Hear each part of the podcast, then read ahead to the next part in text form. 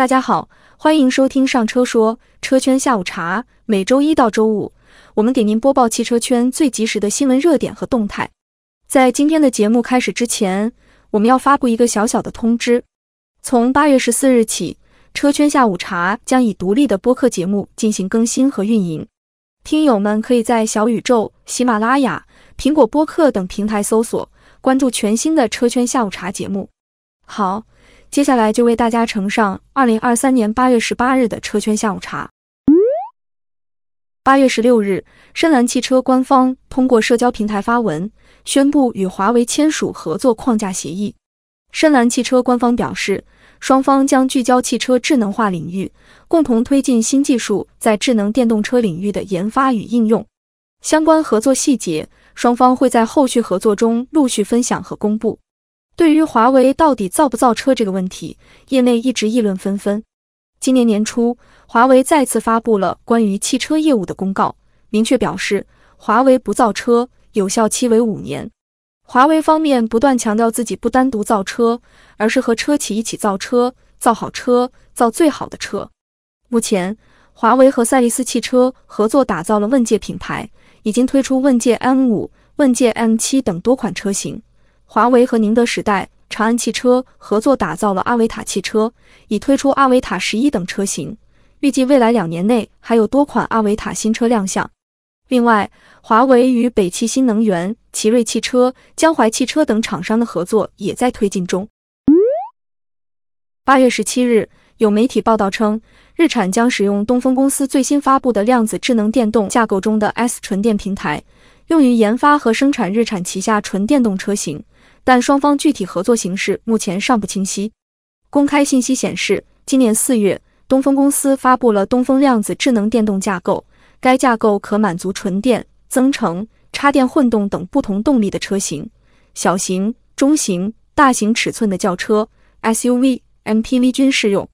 如今，日产在中国市场的处境并不乐观，新能源汽车进展不顺，燃油车销量也出现危机。轩逸、天籁、逍客等主力车型的销量逐年下滑。从乘联会公布的上半年零售销量数据来看，主力车型轩逸上半年销量下跌百分之二十点五，逍客销量同比下降百分之三十四点二，天籁销量同比下跌百分之四十七点二。日产骐达、奇骏和楼兰等车型月均销量均不到一千辆。新能源汽车方面。艾瑞雅自上市以来，今年六月是唯一一次月销量突破五百辆的月份。今年年初，这款车的月销量一度下跌至两位数。为了尽快找到突破口，奥迪与上汽、大众与小鹏的合作模式给日产提供了新的思路。日产若使用东风量子架构平台，可以节省大量的研发投入，也可以加快新能源汽车产品的上市，寻求市场方面的突破。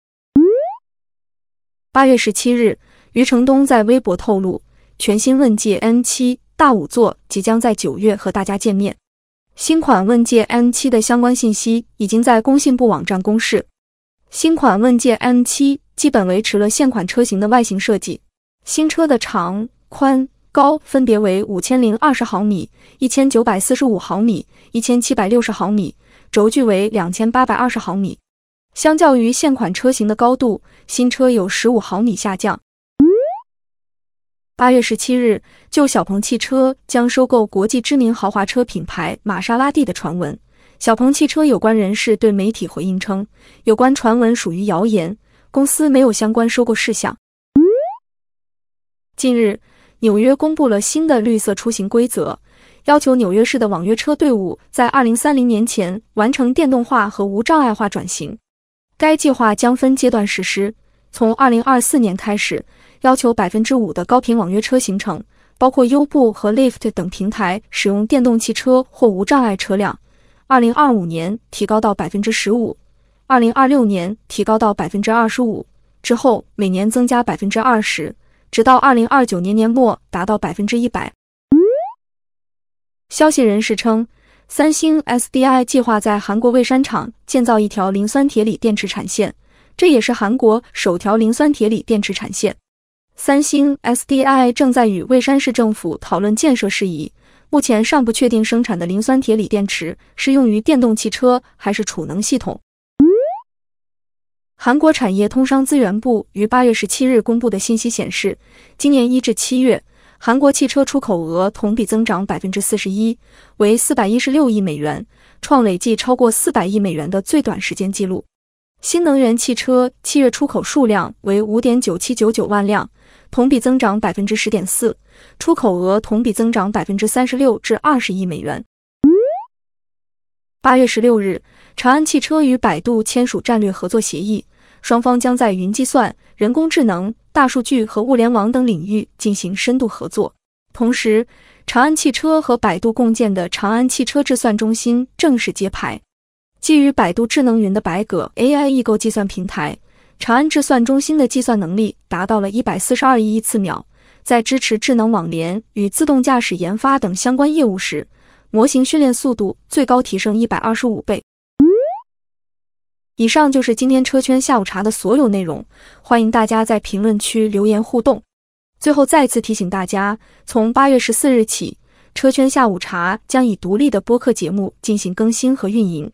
听友们可以在小宇宙、喜马拉雅、苹果播客等平台搜索关注全新的车圈下午茶节目。